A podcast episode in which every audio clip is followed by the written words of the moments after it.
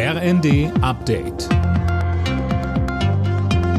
Stündlich neu. Auf den Punkt informiert. Ich bin Finn Riebesell. Guten Tag. Mario Götze wird bei der anstehenden Fußball-WM dabei sein.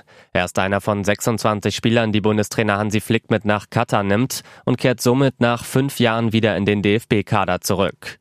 Neu mit dabei sind BVB-Youngster Yusufa Mokoku und Niklas Füllkrug von Werder Bremen. Flick sagt, Das war, war schon sehr intensiv. Für mich natürlich auch die erste ja, Nominierung, Kadernominierung für eine WM. Wir haben viele Dinge durchgespielt ähm, und haben natürlich auch dann einfach überlegt, okay, wer kann der Mannschaft helfen? Wer ist vielleicht für die eine oder andere Situation für uns der Matchwinner? Der Bundestag hat das geplante Bürgergeld beschlossen, das zum 1. Januar das Hartz IV ablösen soll.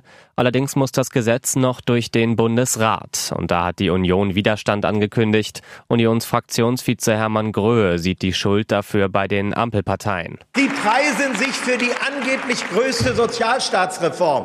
Aber sie wischen weg die Kritik des Deutschen Städte- und Gemeindebundes, die Kritik des Deutschen Städtetages, die Kritik des Landkreistages. Wie viel ideologische Verbohrtheit braucht man eigentlich, um so mit der Kritik derjenigen umzugehen, die unseren Sozialstaat vor Ort tragen? Der Einzelhandel in Deutschland rechnet mit einem weitgehend stabilen Weihnachtsgeschäft. Trotz der hohen Inflation wollen vier von zehn Deutschen auch dieses Jahr so viel für Geschenke ausgeben wie im vergangenen Jahr. Das zeigt eine Umfrage des Handelsverbands HDE. Die zweitägige Versteigerung von Dutzenden Gemälden aus der Privatsammlung des verstorbenen Microsoft-Mitgründers Paul Allen knackt alle Rekorde. Bereits am ersten Tag wurde über eine Milliarde Dollar eingenommen. Der Erlös wird gespendet. Heute kommen weitere Bilder unter den Hammer. Alle Nachrichten auf rnd.de